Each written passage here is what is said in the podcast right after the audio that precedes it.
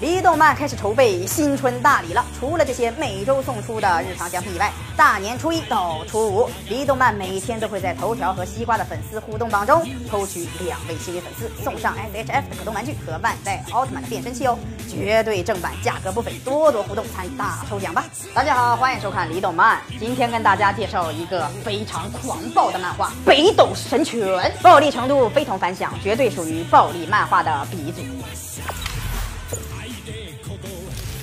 故事发生在一九九八年，对，就是上个世纪。世界由于大规模的核战争而遭到毁灭性的打击，人类为了争夺最后的资源，淡水、食物等，开始互相残杀。为了解救黑暗时代的人们，北斗神拳的继承者剑次郎，凭借着威力无比的暗杀拳法北斗神拳，与各种邪恶势力对战。大家可以看着邪恶势力的图片，哇，那真是有够邪恶的。而剑次郎的任务就是消灭邪恶势力，将光明带给人们。北斗神拳是将中国传统医学和武侠小说中对人体穴位的研究，虚构成了一门神秘的暗杀拳法。点穴可以让人体从内部爆裂，可以让人说出实话，也可以让人一段时间后再死亡。等等，你已经死了。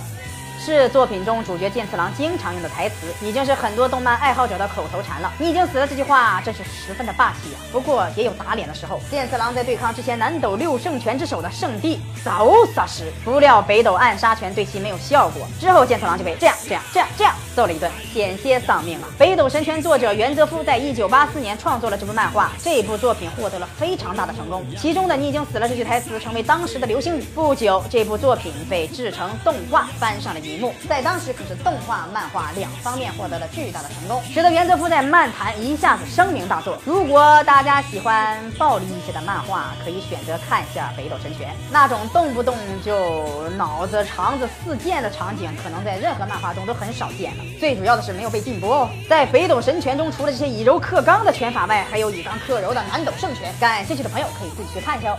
多多收看李动漫，参加每周的大抽奖哦。